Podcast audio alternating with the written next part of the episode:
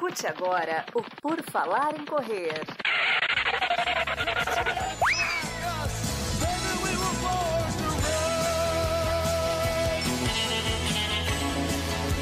Are you ready to run?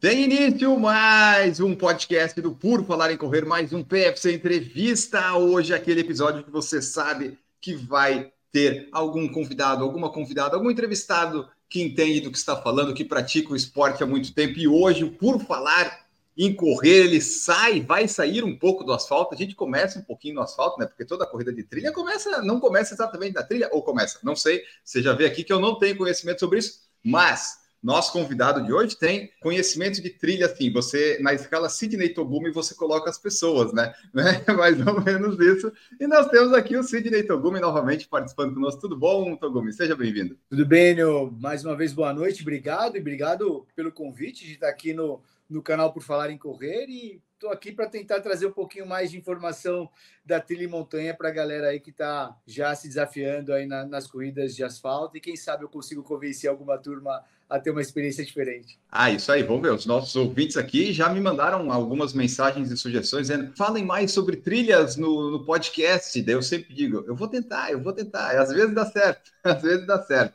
Bom, Sidney, só faz um resuminho para nós aí. A gente já conversou, eu tenho anotado, a gente já conversou em 2021, o PFC 419. Lá a gente contou um pouquinho da, da sua história, mas só para quem ainda não ouviu ou não foi ouvir lá, dá um resumo aí, porque o Sidney tem uma carreira já, uma certa carreira longa aí no esporte como treinador, que não começou necessariamente com trilhas e daí foi migrando, foi isso, né? É isso daí, né? Na verdade, eu como atleta amador, eu fiz de tudo, né? De judô, beisebol, natação, triatlo e aventura e trail, mas como treinador, a Upfit ela já nasce, já tem há um bom tempo, nasceu como uma assessoria de corrida de rua e desde 2013, 14 para cá, a gente eu foquei to totalmente o meu trabalho 100% para as provas de trilha e montanha. E desde então tive, né, a felicidade e a oportunidade de fazer provas que são hoje as queridinhas, né, ou que todo mundo está almejando no universo do trail, que é o Trail do Mont Blanc, Patagonia Run, o Trail do Mont Blanc que vem agora no final de agosto e que terá a primeira edição aqui no Brasil agora em setembro, mas tive aí essa essa oportunidade de participar desses grandes eventos. Como treinador desde 2016, tenho a responsabilidade e também a felicidade de ser o responsável para levar o Brasil para os campeonatos mundiais de trilha e montanha. Desde 2016, o Brasil vem participando desse uh, importante evento oficial já organizado pela World Athletics. Virei cartola, né? Então, desde 2016, o pessoal já vem me aposentando né, como atleta amador, porque eu tenho virado cartola. E no meio da pandemia para cá, a gente também fundou uma associação, que é a Associação Brasileira de Corrida em Trilha, que vem auxiliando pouco a pouco alguns estados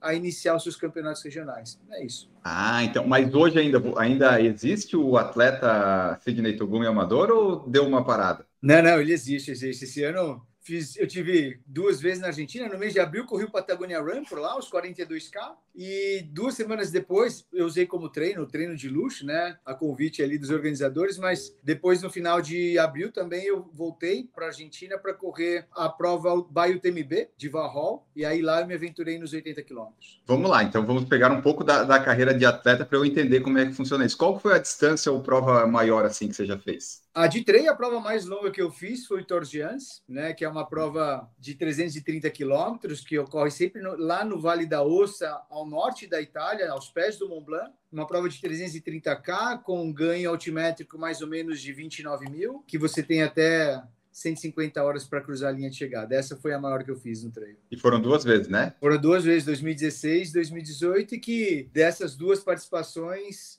nasceu o livro O Gigante ali, que é onde eu trago um pouco da minha experiência. E esse livro, ele está disponível, se as pessoas quiserem Tá comprar, disponível. adquirir. Quer ver? Eu vou até pegar ele Quero. aqui, tá aqui, fazer um jabá, aproveitar. Claro. É um livro que ele chama Gigante, é só entrar no link ali no meu Instagram, que tem o link para você preencher ali o formulário. É baratinho, mas eu trago a minha experiência dessas duas provas, né? Como eu não lembro, Enio, das coisas em ordem cronológica, de prova longa, eu nunca lembrei em ordem cronológica. Eu lembro do que eu passei, mas eu não lembro quando eu passei. E aí eu não conseguia escrever uma, uma contação de uma edição, né? De um roteiro de uma edição. E aí eu trouxe, falei, como eu vou escrever? Aí eu falei, vou trazer os que eu acho que são os principais obstáculos da prova. E aí eu venho pontuando. Alimentação é um obstáculo, aí eu venho pontuando do que eu passei com relação à alimentação nas duas edições e assim por diante. Tá, não tem, não é nada cronológico. A pessoa não vai ler esperando o que você contou dia a dia, como é que foi, porque não lembramos também, né? É, não, eu não lembro, eu não consigo lembrar. Tanto é que quando eu voltei em 2018, teve uma montanha especificamente que eu tive um, uma pane mental que eu achava que era assim, sabe? No, do meio para frente, e era no segundo dia.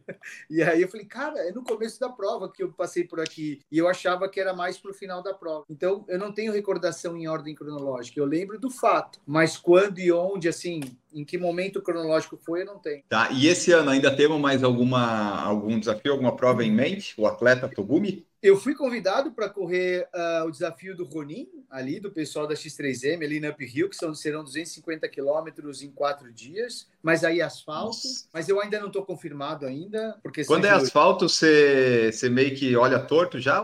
Não, cara, eu não tenho essa de ah, eu gosto de trilha, não gosto de asfalto. Eu gosto de verdade, pessoalmente, eu gosto de desafio. O asfalto não tem a dificuldade do piso, né? Mas já que é um piso mais rápido, a gente tem que ir mais rápido. Eu acho que esse é o desafio. Hoje, é possível terminar 100 quilômetros do que eu correr 10 para 40 minutos, né? Eu não consigo correr 10 para 40 minutos, para 42 minutos. Hoje, para mim, isso é irreal. Então, não é, não está ligado à distância, à altimetria, ao desafio, né? Se você falar assim, Togumi, corre 100 km no caminho da fé, eu vou conseguir cumprir os 100 km uh, em 20 horas, mas eu não vou conseguir correr 10 km, um 10 km de asfalto plano para 42. Se você falar assim, eu quero ver se você consegue fazer subir 45. Para mim, hoje, é um mega desafio, talvez mais difícil correr 10 para 45 do que eu correr 100 para 20 horas. Então, assim, eu não tenho essa de asfalto e trilha, eu gosto do desafio, então eu vou muito por aí. Então, mas assim, na sua história de atleta, você já correu os 10 em 40? Nunca.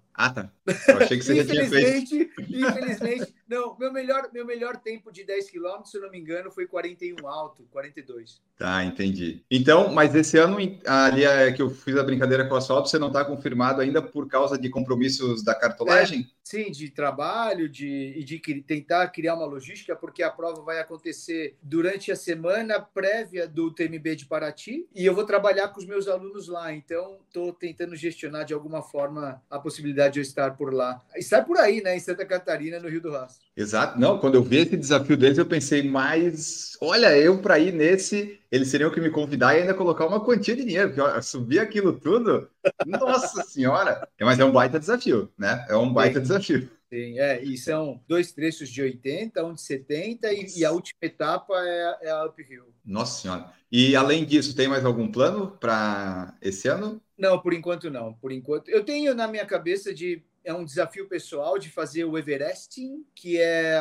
não é subir o Everest, mas é você cumprir a altimetria do Everest, os 8.848 de altimetria de desnível vertical positivo, só que você só pode usar um trecho, você tem que ficar subindo e descendo o mesmo trecho, você não pode fazer uma alça. Uhum. É até um desafio mundial, se vocês colocarem no Google Everesting, você vai encontrar esse desafio. A maioria, muita gente faz de bike, e algumas pessoas fazem correndo, correndo, andando, né? E aí eu tenho, já adiei por dois anos fazer esse, esse desafio. Quem sabe ainda sai esse ano, talvez. Tá, mas daí assim, é sem, é sem parar. Por exemplo, você escolheu uma subida ali na sua rua e você tem que ficar até completar, não pode parar. É não isso? pode dormir. É, se você fizer, pela regra, se você fizer uma parada maior do que 15 ou 20 minutos, eles vão contar que você dormiu e você não pode dormir. Então, não pode ter um uhum. intervalo muito maior do que 15 ou 20 minutos, se eu não me engano. E não pode ser uma alça, né? Então, você tem que ficar subindo e descendo o mesmo trecho. Então, pode ser qualquer trecho, você precisa definir e aí ver quantas vezes você precisa repetir aquele trecho para poder chegar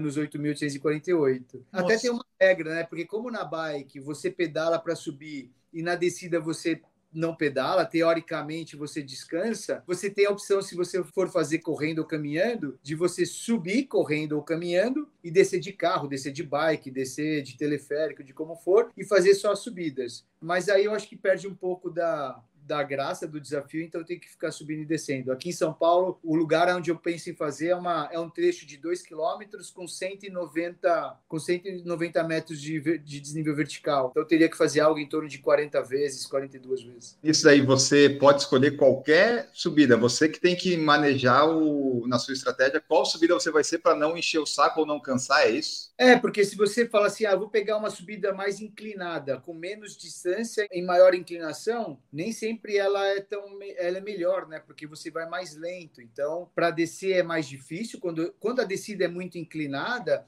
a gente fala, o Santos sempre ajuda na descida. Não é verdade, porque uhum. nas provas trail, às vezes a gente encontra uma descida muito íngreme que você vai tão lento quanto você faz a subida. Então, gestionar isso da inclinação nesse desafio do Everest é um joguinho de xadrez, para qual é melhor para ti, né? Qual desnível é bom para você? Pode ser asfalto, pode ser trilha, enfim. Olha, esse eu não conhecia esse desafio, mas eu acho que eu não, eu acho que eu não me interessei em fazer. Quanto tempo você acha que demora, tipo, na, no seu planejamento aí que você está planejando, é tipo 14, 20 horas, é por aí? Não. Uh, eu acho que em torno de é mais, eu acho que em torno de 35, mais? 40. Porque esse lugar na aldeia, por exemplo, eu treino lá, eu levo muito meus alunos lá para treinar. Em média, eu faço em meia hora, descer e subir, subir andando. Tudo bem, você falar meia hora, 40 vai dar 20 horas, mas no papel eu sempre digo que no papel eu já ganhei, eu já me classifiquei para o Ironman do Havaí três vezes e ganhei uma, mas eu nunca consegui.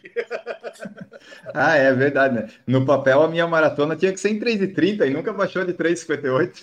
então, é isso, né? Então eu, eu, imagino que é algo de 35 horas, talvez. Como é que faz o controle disso aí? É alguma coisa que tem algum controle ou é meio que a pessoa faz por conta e tem que acreditar nela? Não, você faz, eles validam através do Strava. Tá, interessante. É, eles utilizam o Strava para poder validar. Tanto é que para você, você para você fazer as simulações, né? Porque até tem um contador de quantas vezes você pega o trecho do Strava ali, faz o upload nesse, nesse no site deles do Everest e ele já te dá uma previsão de tempo, de velocidade. Então, toda a validação é feita pelo Strava e se você conseguir cumprir, o seu nome aparece aí no site, tem até umas camisetas para você comprar, porque você finalizou e tal. É organizado, é bem organizado o negócio. Tem umas coisas que a gente não, não conhece, mas existem, são bem organizadas. É que nem o negócio de, dos Marathon Maniacs, do Strike Run que tem lá. Tenho, os Estados Unidos, o americano, faz o site lá e as organizações, e funciona, é interessante. Pois é, pois Muito é.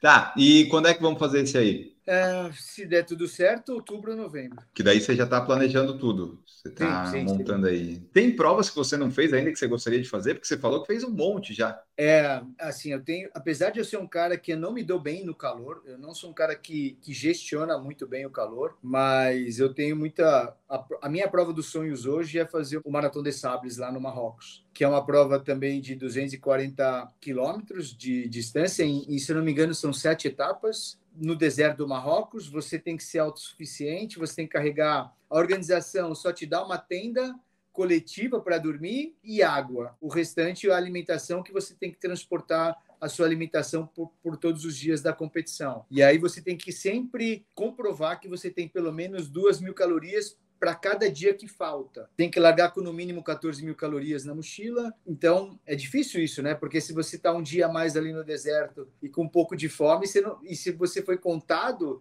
você não pode comer muito a mais, porque senão você não consegue comprovar para o dia seguinte. Eu já participei de uma, do Ralph Marathon de Sables, uma simulação, né, uma, uma versão menor, que foi aqui no deserto do Peru, no deserto Ica, que foi interessante, assim, você ficar ali, de você não poder depois do trecho ou depois da prova, né, você chegar, cruzar a linha de chegada, ir na padaria, pedir um açaí, pedir um refrigerante, seja o que for, um pão de queijo, e você simplesmente ter água e o que você tem na mochila para comer. E o deserto é sempre isso, né? Muito quente durante o dia, muito frio durante a noite. Você pode carregar o que você quiser, só que se você quiser levar tudo para qualquer coisa, você vai carregar muita coisa e pode ser que você não consiga cumprir o tempo limite para finalizar cada etapa. Então, o Maratão dos Sables é minha menina dos olhos hoje. É uma prova em que só a inscrição custa 3.400 euros. É um, é, um planejamento bom. Mas assim, afora esse, esse valor aí, provas de autossuficiência ou para levar comida na mochila, você já fez várias, né? Eu já fiz, mas mais voltado para corrida de aventura, né?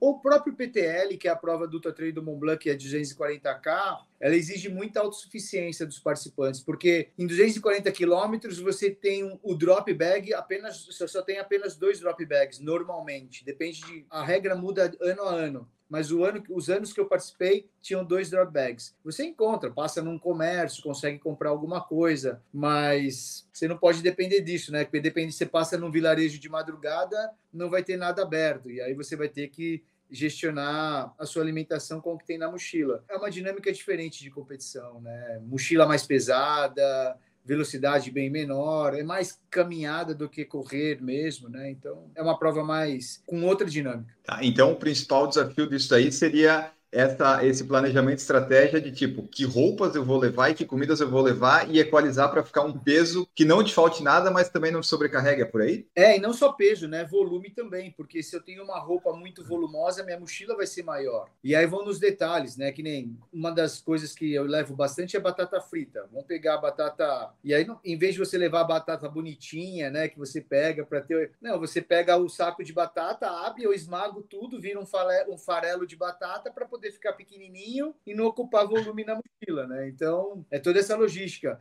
Porque, igual no desafio da Estrada Real que eu fiz em 2021, Uh, o que mais pesava na minha mochila eram os suplementos, né? Gel, recovery. Só que eu não tinha como não levar. Eu ia precisar desse tipo de, de, de alimento. Então, ok, faz parte. Então, você gestionar o quanto levar, ah, é melhor, fal é melhor sobrar do que faltar. Depende, né? Uhum. Porque é peso para carregar. E se você não utilizar, é peso que você carregou por nada. Só que aí, se você começa a arriscar na mochila mais leve, se você errar na sua previsão de horas, pode ser que você passe um perrengue alimentar. E aí vai demorar mais horas também. E aí, esse é o jogo de xadrez. E daí você pode acabar sendo eliminado no core que você pagou 3.400 euros e não pode? Não, por nada.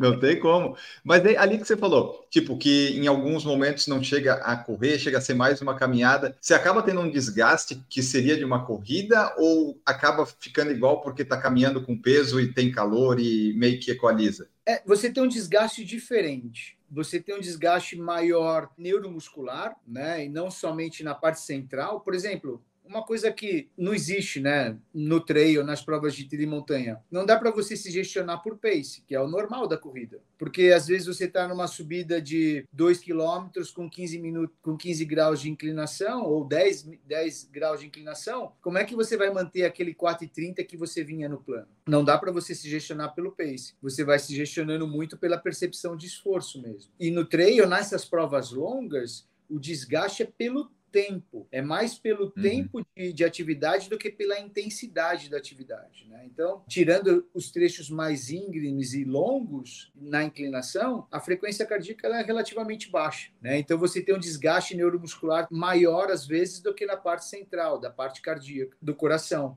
Então, são fadigas diferentes que a gente tem nas provas mais longas. Mas vai cansar igual, né? Alguma coisa cansa. Não, é, na verdade, só temos um corpo só, né? Então, o desgaste é geral, ele é grande só que por vias diferentes. E daí, para eu fechar essa parte do atleta Sidney Togumi, como é que são seus treinos na semana? Você treina muito, você treina pouco, treina em asfalto, procura treinar em trilhas, como é que tá? Sou um atleta, sou um, um corredor comum como todo mundo, né? Não tenho vida exclusiva para isso. Sou profissional da corrida, mas eu não sou um corredor profissional. Então, treino de corrida quatro vezes por semana, terça, quinta, sábado e domingo. Força na quarta e na sexta. Segunda é meu dia off, é um dia que eu gosto de utilizar dia off para não fazer nada, para não treinar. Nas provas mega longas, né, nessas de 200, 300k, como a gente anda muito, não é uma questão muito de ganhar muito físico. Às vezes o trabalho de força na sala de musculação, às vezes ele é mais relevante do que o treino de corrida. Agora, em poucas semanas, nós vamos ter a prova do La Mission Brasil lá em Passa Quatro na Serra Fina, que é um, um, uma das travessias mais difíceis do Brasil. E o que eu tenho dito para as pessoas é: quando a gente estiver na parte inclinada, bem inclinada e difícil da serra, não é a tua corrida que vai te levar para cima,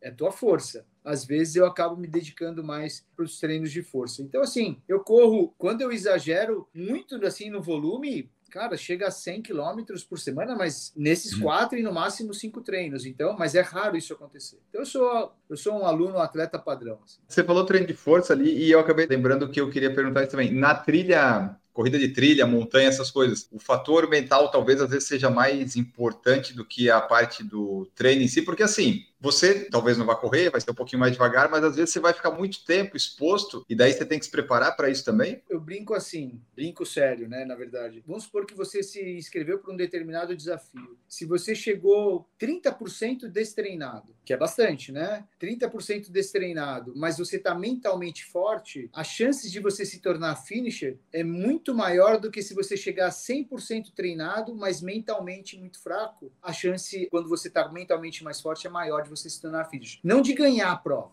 né? Isso aí é, um, é, uma outra questão. Mas de cruzar a linha de chegada e pegar a sua medalha de finisher, precisa estar mentalmente muito forte. Porque senão a gente cansa de sofrer, Enio. A gente, quando a gente dá um DNF, é porque a gente cansou de sofrer. Aí muita gente fala assim: ah, mas eu torci meu tornozelo. Mas por que até um determinado momento a gente suportou a dor e depois a gente não suportou mais? Né? E aí a gente avaliou que era melhor parar. E às vezes isso é bom, porque é uma questão de segurança. Não é ser finisher a qualquer custo. Mas é, é, é uma questão de a gente se avaliar. A gente cansa de sofrer e aí a gente dá um DNF. Na trilha dá isso, né? Na prova de rua a gente calma, começa a caminhar, larga a prova, assim, ah, tô no tempo para completar, ou pega um Uber, vai para uma coisa e deu, né? A gente, se está motivado, a gente arruma desculpa para seguir. Se a gente está desmotivado, a gente arruma desculpa para parar. Exatamente. E falando nisso, você já parou alguma prova? Já, já não completou alguma? Algumas.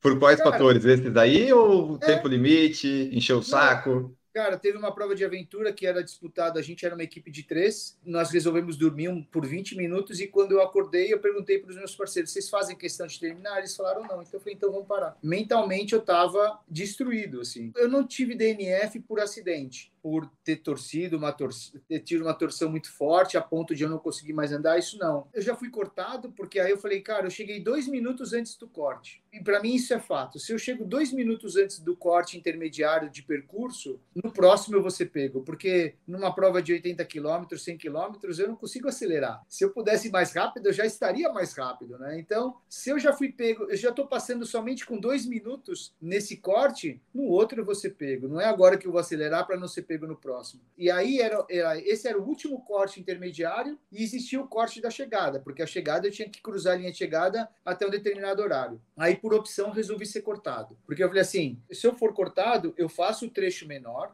Vai constar que o Togumi foi cortado, mas eu sou finisher. Se eu fosse tentar seguir pelo caminho original, pouca chance de cruzar a linha de chegada em tempo limite e eu ia ser um DNF, ia ser um no finisher. Então, eu optei ser um finisher cortado. Então, já algumas vezes. Então, na, na trilha, na montanha, não tem como negativar uma prova, né? Não, é difícil raro a gente Por quê? É mesmo porque né, as montanhas não estão distribuídas de forma simétrica, né? Então, os 5 quilômetros finais não são muito parecidos com os 5 quilômetros iniciais. Por um outro lado, é o seguinte: alguns treinadores, inclusive eu, a gente defende de que você deve largar a prova pensando em fazer um split negativo. Pelo menos na Pensa... sensação. Isso, porque senão você larga forte demais e aí você, a, a, sua performance vai cair bruscamente na segunda metade. Mas você tem que ter condições quando você chega na metade de pelo menos tentar manter aquela intensidade. É o split negativo na, na dinâmica de como gestionar a intensidade inicial da prova. Não que o split negativo em tempo vai realmente acontecer. Certo. E daí, para a gente começar a falar um pouco de trilhas, corridas e montanhas, essas coisas todas, só tenta diferenciar resumidamente para nós, para quem está ouvindo, para quem não lembra, para quem não sabe, quais são as principais diferenças de uma corrida de rua, que é o que eu faço, das corridas de trilha e montanha, ou se são assim que são chamadas, se tem alguma outra denominação, se são diferentes, trilha e montanha. Vamos deixar em corrida e trilha que fica tá. generalizar por aí, tá ok? Seguinte, primeiro piso, isso é, é claro a inclusão da altimetria, tanto para subir quanto para descer. Geralmente, as provas de asfalto, todo mundo busca as provas mais planas. Nas corridas de trilha, a gente busca as provas, às vezes, com mais subidas e descidas. Para a galera ter uma ideia, numa prova de 10K de rua, normalmente o primeiro colocado vai cruzar a linha chegada com tempo próximo de 30 minutos, para arredondar. E o povão, nós, vamos chegar com próximo de uma hora a linha de chegada. Quando a gente vai para as provas na mesma distância, porém de trilha, o primeiro chega com tempo próximo de uma hora. E ele é o bom, né? É o cara mais rápido. É, e é o cara mais rápido. Então, o tempo de prova é diferente. Então, se você vai, ah, eu já corro 10 na rua e eu vou fazer minha primeira experiência de provas de montanha, se você perguntar para o Togumi, eu falar, cara, procura uma prova de 6, 7 no máximo. Aí o cara, pô, mas eu já corro 10, porque a conta que a pessoa faz é: se eu corro 10 para uma hora e se eu quebrar, eu vou fazer uma hora e meia que é bastante, é 50% a mais. Só que ele não vai fazer uma hora e meia, ele vai fazer duas horas, duas horas e meia, porque o primeiro faz uma hora, em média. Até nos campeonatos mundiais, a média do primeiro colocado é em torno de pace de 6 para 1. É raro as provas que tem pace abaixo de 5,30 para 1 para o primeiro. Para você gestionar a prova é diferente. Tanto é que a gente, quando vai, a gente nem se fixa muito na distância. Você tem que pensar em tempo de prova e não em distância. Porque, por exemplo, no próprio La Mission, lá na Serra Fina, vai ter um trecho de 10 quilômetros que você fala, pô, 10 quilômetros, uma hora. Se eu quebrar, o Togo me falou que é o dobro, então é, são duas horas. Na Serra Fina, tem muita gente que vai fazer esse trecho de 10 quilômetros em 5 horas. Caramba! É, porque é muito Por lento. quê? É muito lento e é muito técnico. Você não corre Hum. praticamente nenhum trecho. Nós, amadores, né? Nós não corremos em nenhum, em nenhum momento. Os primeiros colocados vão fazer em torno de uma hora e meia. Conforme você vai ganhando experiência, você vai gestionando a sua prova, o seu pré-prova, através de tempo de prova e não em distância, né? Porque a inclusão das subidas e descidas e percurso altera tudo. A outra é que na corrida de rua você tem os head stations já padronizados a uma determinada distância, nas corridas de trilha não. Então você tem provas que não tem fornecimento de hidratação, você tem que usar as águas de fonte natural, e aí ele te avisa onde estão os rios. Nos head stations, nas provas aqui, as águas estão nos copinhos, e tem provas no treino que não dão nem copo. Você tem que ter o seu reservatório para ele abastecer e você se reidratar ou hidratar por uma questão de lixo né, na natureza. E outra que você tem que carregar sempre equipamentos e vestuários obrigatórios. Normalmente a gente usa as mochilas de hidratação, mas não é que a mochila de hidratação é obrigatório, você pode levar como você quiser. Então, essas são as principais Uhum. diferenças das provas de rua e as provas de montanha. Tá, então se eu quiser fazer uma experiência, uma tentativa, a distância não é para levar em conta, mas dá para ter uma noção. Assim, ah, se só tem numa prova de trilha 10, 21 e 30, eu pular essa e escolher uma que tenha menor, porque 10 eu já sei que eu não vou fazer no dobro do tempo que eu faria, né? É sempre pensar Né? mais ou menos assim. Enio, a minha dica é vai, no- vai lá no, no resultado, nos resultados anteriores e pega o tempo do primeiro colocado. O primeiro colocado geralmente, geralmente não, são os caras bons ou as meninas muito boas. Pega o tempo do primeiro colocado para você ter uma ideia do tempo que esse cara fez, porque você fala assim, pô, 10, eu vou fazer em uma hora e meia. Se o primeiro colocado que já fez aquela prova várias vezes fez em uma hora e quinze, em uma hora, opa, ou eu vou estar no pódio ou eu não vou fazer uma hora e. Ou eu não vou fazer uma hora e meia. Porque aí você consegue ter uma ideia, né? Por exemplo, quando eu vou numa prova nova que eu nunca fiz, é a conta que eu faço. Eu coloco, eu pego o tempo do primeiro e aí eu adiciono 50, dependendo da prova, 70 e às vezes até o dobro do tempo para entender com mais ou menos quanto eu vou fazer a minha prova. No Brasil, hoje, a gente tem provas, etapas em trilhas que tem essas opções de distâncias menores para as pessoas tentarem começar a se arriscar, tipo 5, 4, 6, não sei como é que são as distâncias. Sim, é, hoje a maioria das provas tem as provas, é, cada evento tem diversas distâncias, né? Hoje são raros os eventos de montanha. Isso porque para poder fechar as contas, né, do organizador, porque se ele organiza somente uma distância, ele perde um pouco de público. Então, geralmente as provas têm algo em torno de 5 a 7, 15 quilômetros, 30 quilômetros, 50, 80 e 100. Esses são os números meio padrão que tem, porém, lembra, não é só na, no trail, não é só na trilha, não é só distância, também tem que olhar a altimetria, né? Ir lá na, no site da prova e falar assim, tá bom, tem 20 quilômetros, tá? Mas tem o organizador informa, mas tem mil metros de ganho positivo. Então, se somar todas as subidas da prova, da prova, nos 20 quilômetros todos, vai somar mil metros. Tá bom. Mas esses mil metros é em uma montanha só? Ou são cinco montanhas? Hum. Como é que está distribuído esse ganho altimétrico no percurso? Porque aí você também vai mudar a sua gestão de prova. Porque, ah, eu tenho três montanhas e o posto de hidratação está somente depois da segunda. São duas seguidas, eu tenho um plano e aí vou encontrar hidratação. Porque aí você vai fazer gestão de tempo. Quanto tempo eu vou levar até aquele posto de hidratação? Para quê? Para eu saber o quanto de água eu preciso largar. Porque eu preciso ter água suficiente para chegar no próximo posto. E isso daí da, da altimetria é uma coisa que eu sempre tive dúvida. Por exemplo, mil metros de acumulado. Ok, mas o que, que é pior? Ou isso depende, tipo, ser mil numa subida só ou ela ser particionada? Porque às vezes uma prova diz assim, ah, tem 700 metros de ganho de altimetria, só que foi dividido em tantas partezinhas no prova que talvez não foi tão ruim, sabe? É que a gente, o bom e o ruim depende de como a gente está na prova.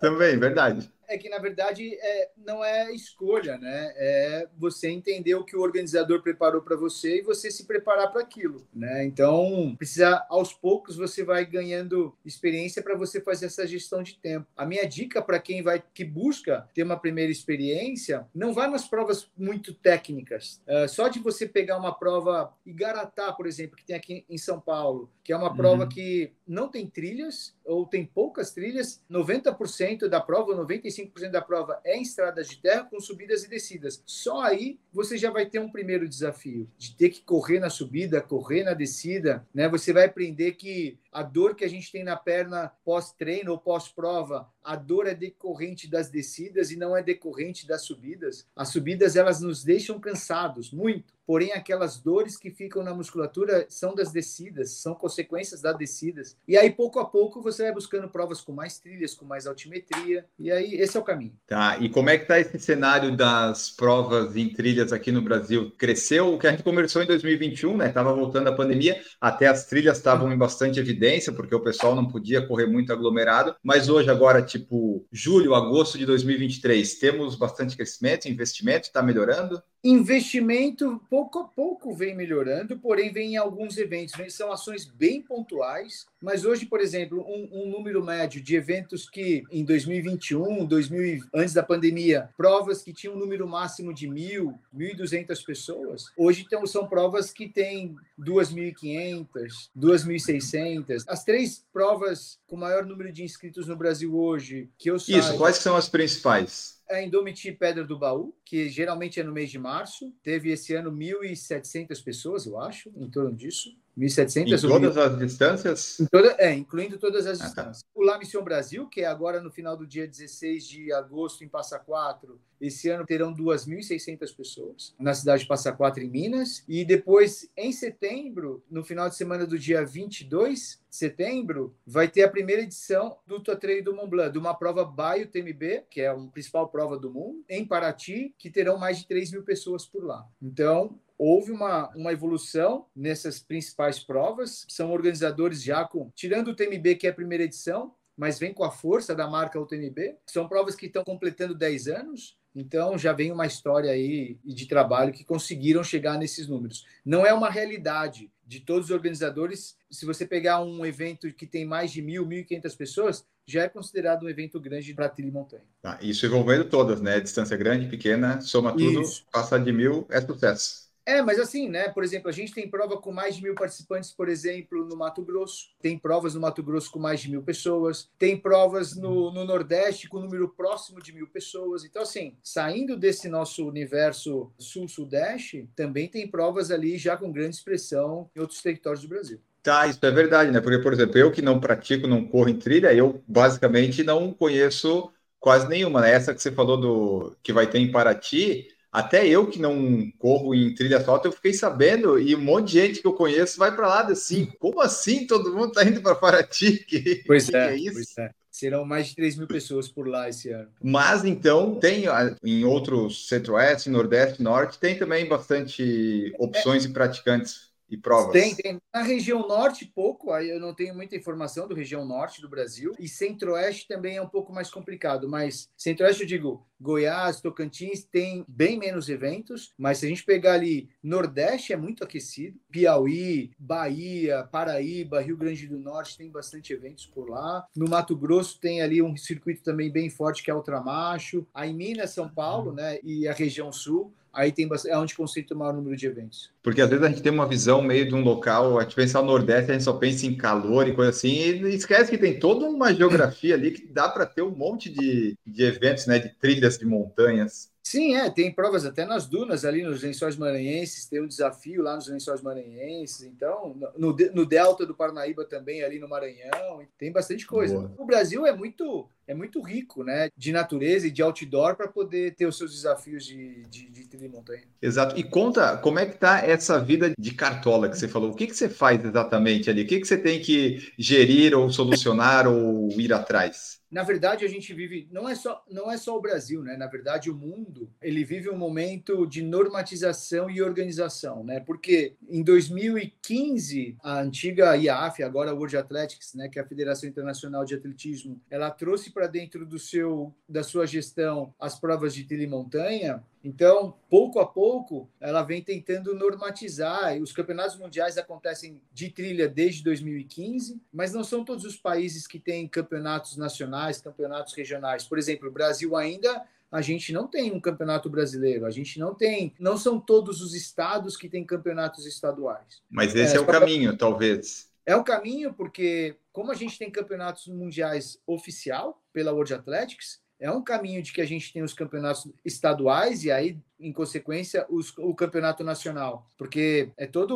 uma lógica, né, para você buscar os representantes regionais, para que a gente tenha representantes nacionais para que possam participar desses campeonatos é, mundiais. Então, o meu trabalho dentro da confederação é de trabalhar pouco a pouco essas normas. As primeiras normas dos eventos para eventos oficiais no Brasil foram aprovadas em maio do ano passado. Agora a gente vem, eu venho tentando trabalhar ali internamente para que a gente no próximo ano, eu queria ainda esse ano, mas pouco provável, mas que no próximo ano, em 2024, a gente tenha o primeiro campeonato nacional. Mas, por exemplo, nos estados Rio Grande do Sul, Bahia, Mato Grosso e Minas Gerais já tem seus campeonatos estaduais. Isso já é, é um grande avanço. São Paulo, a gente vem trabalhando, vem conversando com a Federação Paulista para tentar viabilizar um campeonato paulista. Esse meu trabalho de cartola é normatização, organização, tentar fazer com que esses campeonatos saiam e determinar critérios para os campeonatos mundiais, porque o próximo campeonato mundial vai ser em setembro de 2025 na Espanha, nos Pirineus. E hoje o campeonato mundial ele é composto de quatro provas, uma prova de quilômetro vertical. Para quem não sabe o que é quilômetro vertical, é você cumprir mil metros verticais numa distância aproximadamente de 5 quilômetros. É uma prova só de subida. Uma prova clássica de 12 quilômetros com aproximadamente 600 metros verticais. Isso varia, né? Lógico, de cada lugar. Uma prova que eles chamam de short trail, que é uma prova de aproximadamente 40, entre 40 e 50 quilômetros, com 2.000, 2.500 metros verticais. Uh, e, e, o Long Trail, que é uma prova de aproximadamente 80 quilômetros com 5 mil metros verticais. O Brasil, esse ano nós participamos do Campeonato Mundial lá na Áustria, em Innsbruck, e o Brasil levou quatro atletas, dois homens, duas mulheres, para duas provas, para o short trail e para o long trail. Esse é o meu papel lá na, na CBAT, na Confederação Brasileira de Atletismo. Não, legal, porque assim, dá um trabalho, reunir tudo, conseguir, mas é melhor que a World Athletics tenha pegado, abraçado e feito, porque daí pelo menos tem uma, um direcionamento do que vai ser feito. Se antes era tudo meio largado, né? É, é que assim, eu faço analogia assim, sabe? Antes a trilha montanha era um PJ, né? Cada um fazia do seu jeito, cada evento. Agora, ela, de alguma forma, as, as regras, as normas, a World Athletics vem tentando padronizar em nível mundial, distâncias e tal. Não é um trabalho fácil, porque até mesmo para as federações e confederações nacionais é uma prova que eles têm pouco conhecimento, e esse é um dos papéis que eu tenho de, de levar o que é relevante e o que não é relevante para poder gestionar. É um trabalho assim de, de formiguinha mesmo agora, né? Mas que é importante, porque o objetivo que a trilha montanha tem é de, quem sabe, a gente, a prova da trilha montanha seja parte do programa olímpico um dia. Por isso que essa normalização mundial e essa padronização mundial é importante. Certo. Até eles fizeram isso, por exemplo, com a Ultra, né? Colocaram, acho que era de 50 ou de 100. Aí eles têm que padronizar algumas distâncias e coisas, né? Você não vai poder isso. abarcar todos, mas dentro de uma margem ali de erro, vamos dizer assim, dá para colocar bastante, né? É, não quer dizer que uma prova de ultramaratona de rua não possa ter 70 quilômetros. Sim, mas Exato. as provas oficiais é de 50, 100 e 24 horas, por exemplo. Para você que nos ouve no podcast, saiba que no YouTube você pode participar ao vivo, mandar sua mensagem, você pode se inscrever no nosso canal do YouTube, seguir no Spotify, avaliar com cinco estrelas e, mais importante, pode ser membro do nosso canal a partir de R$ 4,99, como o Valdir Alves, que colocou aqui, ó. Hoje vai ser o Por Falar em Trail. É por aí, Valdir. Hoje a gente mudou. Eu não tenho nem tênis para isso. Na verdade, eu tenho. Eu tenho um corre-trilha da Olímpicos que já serve, já é um bom início para eu iniciar nas trilhas. É, e, e, é um o, tem, e o corre-trilha tem solado vibrante, que é um ótimo solado. Aliás, falando em, tênis, qual seria o. Tem algum tênis indicado para usar em trilha? Porque na rua a gente sabe, bota um de placa de carbono, você vai ter talvez o seu desempenho melhorado. Na trilha, existe algo nesse sentido ou o objetivo é não cair e, e tá bom? Bom. É, a principal característica do, de, do tênis de para trilha é gripe. Será que eu coloco gripe na, antes do conforto? Eu acho que sim. Não adianta ter conforto e escorregar. Então, o grip vem em primeiro lugar. Então, você escolher um tênis que tem um bom grip, um bom, um bom solado. O peso não importa? O peso tanto faz. Peso da pessoa ou peso do tênis? Não, do tênis. A pessoa esquece. Vamos é, no tênis. É que os mais pesados gastam os cravos mais rápidos, eu ia dizer. A durabilidade é menor. Mas, assim, o peso influencia, sim. Tênis mais, mais leves, tanto para rua quanto para trilha. Mas o grip, ele é muito importante. Então, você tem, normalmente, dois, dois tipos né, de cravos. Um tênis que tem os cravos mais baixos e mais próximos um dos outros, e um outro solado que é onde tem um tênis com cravo mais alto e mais separados. Esses que são mais altos e separados é para trilha quando você vai pegar um percurso com muita lama. E o outro tênis com cravos baixos e mais próximos são tênis quando você vai pegar trilhas mais secas, ele é mais rápido. É igual pneu de bicicleta, pneu de para carro, é a mesma lógica. Aí depois vem o conforto e aí depois a gente da mesma forma que a rua. Tem gente que prefere um tênis mais seco, tem gente que prefere um tênis mais macio, e aí é igual. O que muda também nos tênis de trilha é a proteção do cabedal. Ele é mais robusto, ele tem uma proteção principalmente na parte da frente, porque vira e volta, você tá batendo com o seu pé nas pedras, nos galhos, enfim, exige uma proteção um pouquinho maior. Estabilidade, né, de ser um tênis mais firme, com uma entressola e sola mais rígida ou mais flexível, também é de gosto. Uhum. Existem, uhum. a North Face, por exemplo, tem placa tem tênis com placa de carbono já na trilha,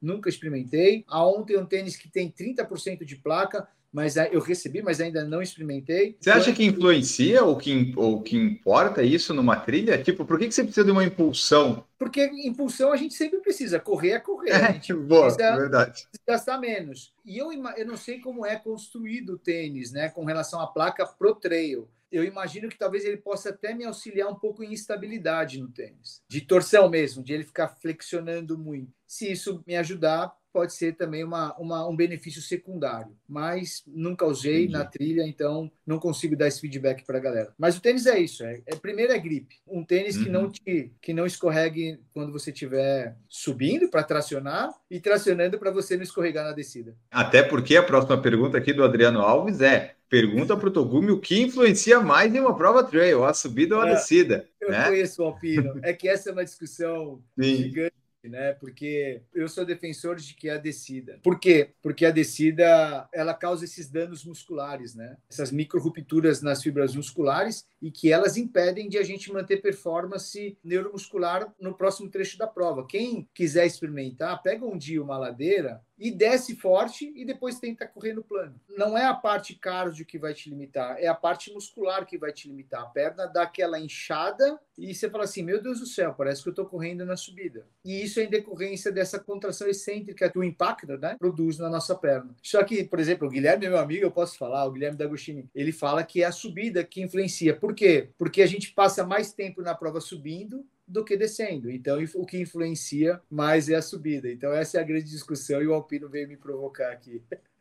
Claro. É, eu lembro quando eu conversei com o Cristiano Fetter, a gente chegou a falar disso. Eu não lembro qual foi a resposta dele, mas ele falou exatamente isso que você falou, que é uma grande discussão no mundo trail. Mas ele defende a descida também. Ah, então tá. Da minha experiência do asfalto é a subida me deixa lento e a descida me machuca. Quando... Então eu sempre perco, eu tô sempre perdendo. Eu não a tem jeito. A subida cansa e a descida machuca. É a questão que eu falo, que eu brinco com a galera, com os treinadores, quando a gente entra nessa discussão. O problema não é a primeira subida, o problema é a segunda subida. Quem é que prejudica mais a segunda subida? A primeira subida é. ou a primeira descida? Na minha opinião, é a primeira descida. Ó, e ele continua aqui, ó. Devemos treinar com ou sem mochila? Sempre com. Se é para escolher um ou outro, sempre com. É, já que tá na trilha, né? Vai treinando a autossuficiência, né? É, mas é porque existem algumas coisas que, são, que as pessoas colocam como óbvias, mas porém não são óbvias, né, Enio? Todo mundo pensa que quando fala, o alpino coloca para treinar com ou sem mochila, Todo mundo pensa que a mochila está sempre pesada, mas eu posso treinar com a mochila sem nada. E por que, que eu defendo com mochila? Quando a gente está com camiseta, a gente tem uma postura. Quando a gente vai num casamento e coloca um terno, a nossa postura não muda.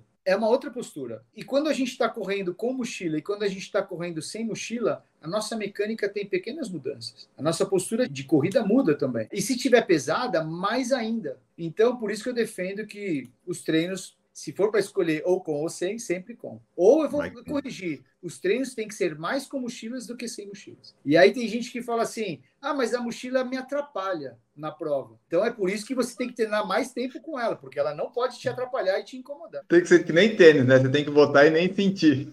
Pois é. Rodinei, membro do nosso canal, está aqui também e perguntou se o Togumi tem projeto de correr a estrada real novamente em outro trecho. Cara, eu não pensei, sinceramente. Eu fiz o caminho velho, né? Eu saí de Ouro Preto e cheguei a Paraty. Tem o caminho novo, que você chega ali no Rio de Janeiro, tem o, o, outro trecho que vem de Adamantina, mas ainda não, não me passou nenhuma, nenhum mosquitinho, nenhuma borboleta veio falar assim: então, Togumi, o que, que você acha? Ou fazer o inverso. O meu irmão uma vez falou que eu deveria fazer o inverso, sair de Paraty e chegar em Ouro Preto. Quem não corre fica dando sugestão, né, para você. Vai lá, tudo faz, faz, faz. O Macacrack falou aqui da batata frita que é tipo comida de astronauta. Aliás, é. você come de tudo, você leva de tudo? Batata frita funciona para você? Na verdade, o que acontece, cara? Provas longas, para quem fez provas longas, comer é uma das grandes dificuldades. Não dá para você ficar suplementando somente com gel, barras e chega uma hora que aquilo você não consegue comer. E aí, uma vez, uma amiga minha, a Aniele D'Angelo, que é uma nutricionista, que uma vez eu fiz a pergunta para ela: batata frita ou não comer nada? O que é melhor? Não, Togumi, pô, não, mas é verdade, porque não adianta você me pedir para comer uma barra X e tal, XYZ, porque aquilo não vai descer. E chega uma hora que a gente precisa de calorias, ponto. Se é de uma origem boa ou origem ruim, eu preciso de energia, eu preciso de calorias. Então, por isso, da batata frita. E eu levo mesmo chocolate. Mas ela conserva? Sim. Não, não estraga assim, não? Batata, batata Ruffles, né? Tá, entendi. Tem gente que leva assim. Eu ia, porque diz que não estraga também. Isso que eu ia dizer, o sanduíche do McDonald's, se você deixar aqui dois anos depois, ele tá igual. Então, é. eu acho que é a melhor opção até. É, mas a comida de astronauta, por exemplo, no Maratão de Sables, ou até no, no que eu fiz no Peru, eu levei comida liofilizada comida militar. A galera do, do outdoor, dos trekkings levam, né? Que você é comida desidratada, você põe água quente ou fria e vira uma comida de verdade. É uma opção. Com todas as calorias ali, né? Sim, sim. É, é, e é comida de verdade, ela só é desidratada. Vamos lá aqui, ó. A Yara, a Yara achou que, muito obrigado, inclusive ajudou aqui nessa live. Esse lance de só levar o essencial para sobreviver é também uma grande lição para a vida. Ah, né? Você é. tem que aprender a conviver ali com. Você vai aprendendo a se virar com menos, para carregar menos peso. E às vezes a gente, o que a Yara está dizendo, né? Às vezes a gente, depois de uma prova, você fala assim: eu levei coisas demais. E aí você vai aprendendo o que é realmente necessário e o que não é necessário para a próxima prova, para você ir mais leve e poder performar melhor. E é isso, né, para a vida. E a gente, eu sempre falo para a galera, para meus alunos, não deixe a sua mochila mais pesada de forma desnecessária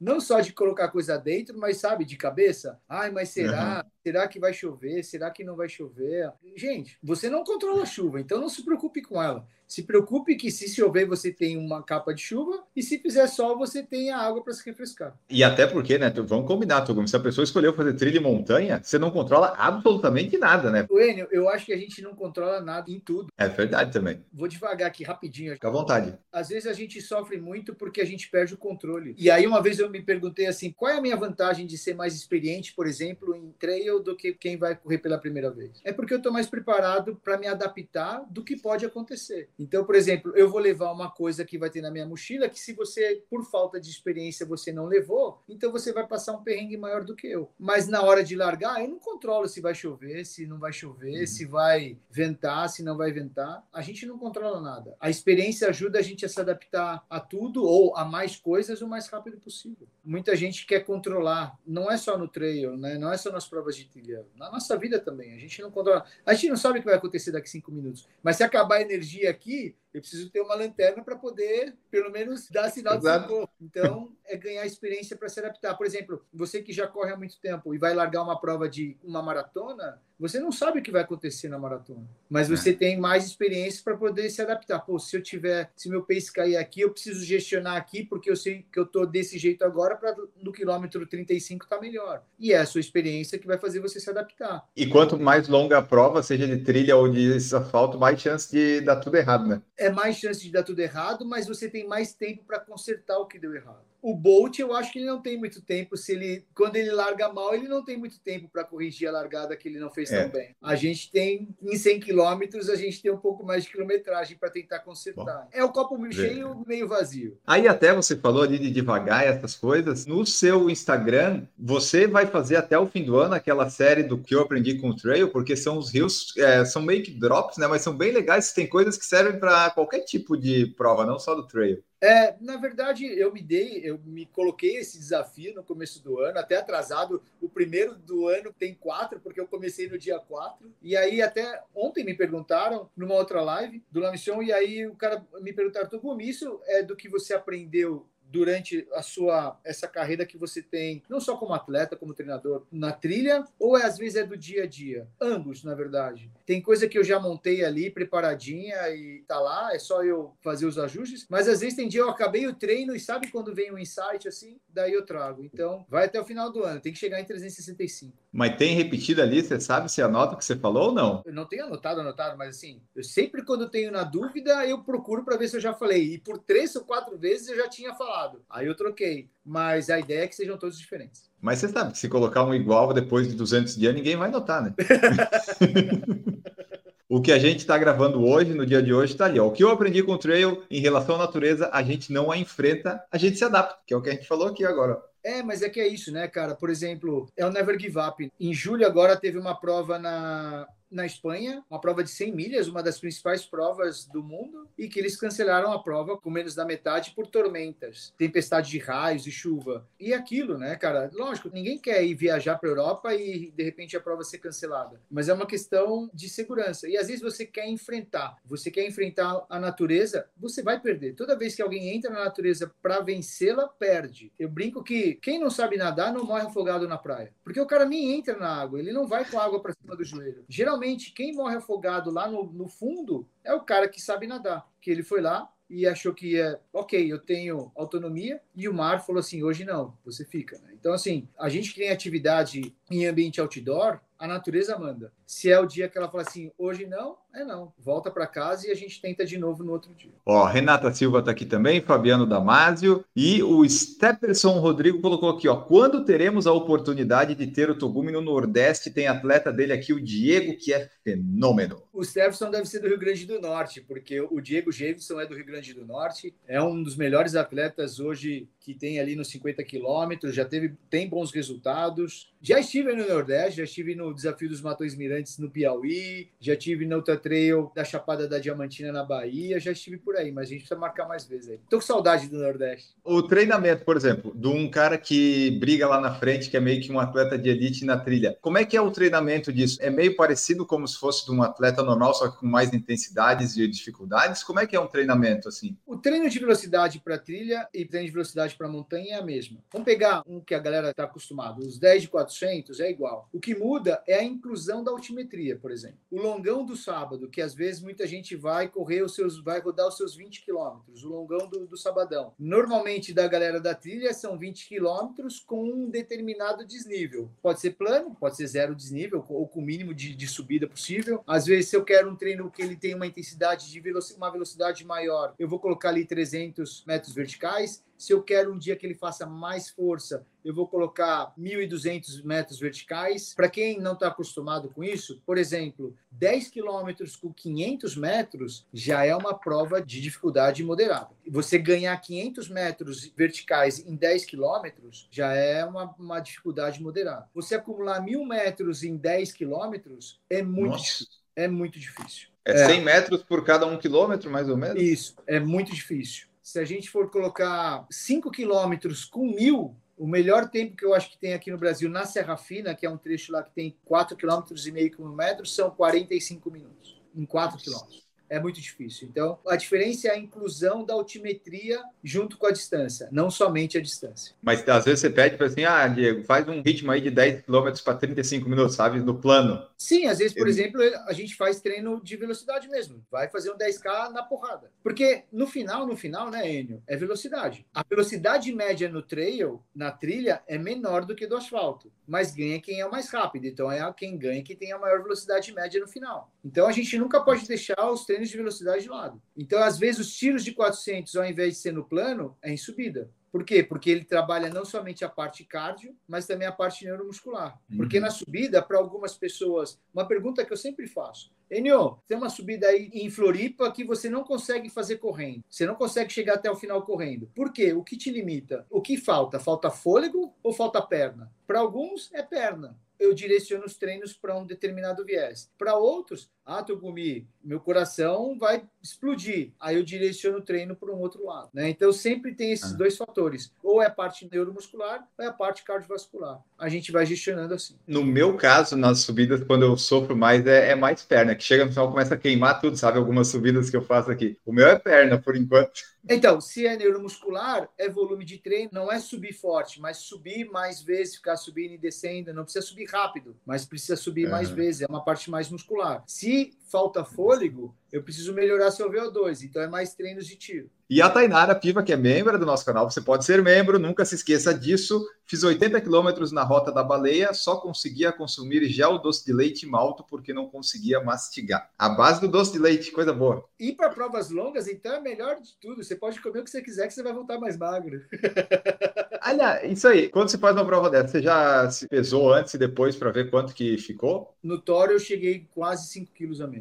É porque, na verdade, em média, se eu não me engano, é em torno de 12 mil calorias dia. E como a prova dura 5, 6 dias, você não consegue consumir toda essa quantidade calórica. Então, vai chegar em déficit. E fora desidratação e assim por diante. Mas depois que acaba, recupera facinho, né? Meu Deus do céu, cara. Qual que é a, a comida do, do Togumi quando ele acaba assim? O que, que você gosta depois que você concluiu o desafio? Diz, não, agora eu vou comer isso aqui porque eu mereço. Quando eu consigo comer, né? Porque assim, quando é fim de provas longas, normalmente a gente não tem Isso. uma Um açaí sempre cai bem, mas putz, a Gabi Gudergues, que é minha nutricionista, ela vai ficar brava. Mas no pós-prova eu vou pro junk food. Hambúrguer, X tudo, sem peso na consciência. Celso Guerra Júnior, boa noite, galera. Existe algum treino específico de academia para corrida na trilha? Qual que você indica mais? Apesar de todo treino ser importante, aquela coisa, mas para trilha, assim, o que, que tem que deixar mais forte? Treino de academia, acho que ele tá falando de força, né? É, isso, isso. Os dois principais músculos motores, glúteo e gêmeos e panturrilha. O glúteo é o que vai te levar para cima e a panturrilha também para correr para cima e para baixo e para frente, sempre, né? Quadríceps para você suportar as descidas ali. Um treino, quem quiser experimentar, por exemplo, o Diego Jameson lá do Rio Grande do Norte, lá não tem muita altimetria perto da casa dele. Experimenta fazer um treino assim. Você corre um quilômetro e aí você faz 30 avanços andando para frente, 30. Aí corre mais um quilômetro, 30 avanços, de 10 a 12 repetições. Aí você vai começar a sentir, é como você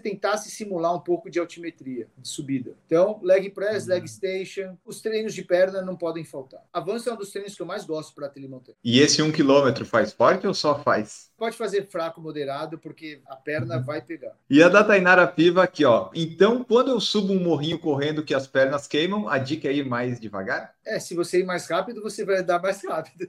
se as suas pernas é o que está limitando você conseguir terminar aquela subida inteira correndo, ou você está errando no ritmo, então começa lá mais devagar, poupa mais as pernas para poder chegar no final. Ou se não, você tem que começar a repetir mais vezes treinos de subida para poder ganhar resistência muscular ali local para você ter essa resistência de força suficiente para chegar no final. E aqui, ó, Togumi, eu estava vendo aqui no seu Instagram, treinador, palestrante, atleta, autor, e a gente não falou dessa parte. Você também, se o pessoal quiser chamar, contratar, Togumi palestra também. É, é um pouco, é um pouco do que eu aprendi com o trail, né? Mas assim, numa versão é, voltada para o universo corporativo, trazer um pouco do que a gente vivencia. Eu faço analogia assim, né, Enio? Não existe prova mais longa do que a nossa vida ou o nosso trabalho, porque uhum. a gente continua fazendo as nossas obrigações todos os dias, né? A gente acorda, levanta, igual no Thor. No Thor, eu andava o dia inteiro, subia e descia montanha, descansava, uhum. comia, recuperava para continuar andando, subir e descer montanha, e é o que a gente faz todos os dias. Então, eu organizei uma palestra para levar um pouco dessa, dessa experiência que eu trouxe, que eu adquiri com as provas e tentar auxiliar as pessoas no seu dia a dia, né, no seu trabalho, principalmente, o que te motiva, né? Por que, que a gente continua fazendo a mesma coisa? Por que, que a gente continua... A vigésima montanha não é tão bonita quanto a primeira montanha, apesar de ela ser bonita igual, mas a gente não vê da mesma forma. E o que te faz seguir, né? O que te faz continuar fazendo o que está fazendo. E é isso. A palestra corporativa tem muito é muito focado no indivíduo, né? Não é focado no gestor para ele comandar uma equipe, não. É no indivíduo, no dia a dia dele. Porque às vezes a pessoa fala: ah, mas eu não sou empreendedor porque eu trabalho para uma empresa, eu não tenho a minha empresa. Mas, cara, todo mundo é uma empresa, né? Todo mundo é dono da sua, da sua mão de obra. Então você sempre está tentando prospectar melhores trabalhos, melhores empregos para si, para sua mão de obra. Então você é empreendedor, sim. Então essa palestra corporativa é muito voltado para o indivíduo. E se o pessoal quiser contratar, como é que faz? Só entrar em contato comigo. Todos os meus contatos estão aí no Instagram, meu WhatsApp ou direct, meu e-mail. Então, entre em contato comigo que a gente troca uma ideia e ajusta, né? Essa palestra para sua necessidade, para sua equipe. Ah, eu sinto que minha equipe está dessa forma, eu vejo que tem algumas pessoas que estão numa determinada situação. A gente vai buscando essas experiências e customiza a palestra para sua demanda. Perfeito! Então esse foi nosso episódio aqui no Por Falar em Correr Trail com o Sidney Togumi. Esperamos que vocês tenham gostado. Mandem suas dúvidas, perguntas, que a gente sempre pode fazer um episódio aqui sobre trail, porque a gente não tem... A gente fala bastante sobre o que a gente não entende, mas pelo menos a gente corre no asfalto, né? Eu, no caso. Então, quando eu não corro na trilha, daí não dá também para a gente abusar de falar coisa que a gente não sabe. Então, por isso que hoje veio Sidney Togumi. Muito obrigado por participar aqui conosco. Deixa aí teu tchau, mensagem final e redes de contato. Obrigado, Enio. Obrigado eu pelo convite, por estar mais uma vez aqui no canal falando de uma das coisas que eu mais gosto de fazer. E é muito difícil, né, a gente falar de trail para quem não é do trail. O canal, por falar em correr, me dá essa oportunidade de, de alguma forma, tentar motivar as pessoas de ter uma experiência nas trilhas e montanhas. Então, obrigado, Enio. Obrigado o canal por falar em correr, eh, de estar aqui falando de uma, de uma atividade que é muito, muito legal. E quem quiser entrar em contato comigo, só entrar aqui no meu Instagram, é Sidney Togumi mesmo. Tem todas as minhas informações lá, treinamentos. Se você vai se preparar para a sua primeira prova trail, a gente consegue te ajudar. Quem é de Floripa, porque você é de Floripa, um dos treinadores, o Ramiro Kramer, mora em Floripa. É só entrar em contato comigo, com a gente, que a gente vai te ajudar a se desafiar nas primeiras provas de treinamento. Maravilha! Muito obrigado então. E esse episódio fica por aqui. Um grande abraço para todos vocês e tchau! Produção por Falar em Correr, podcast multimídia.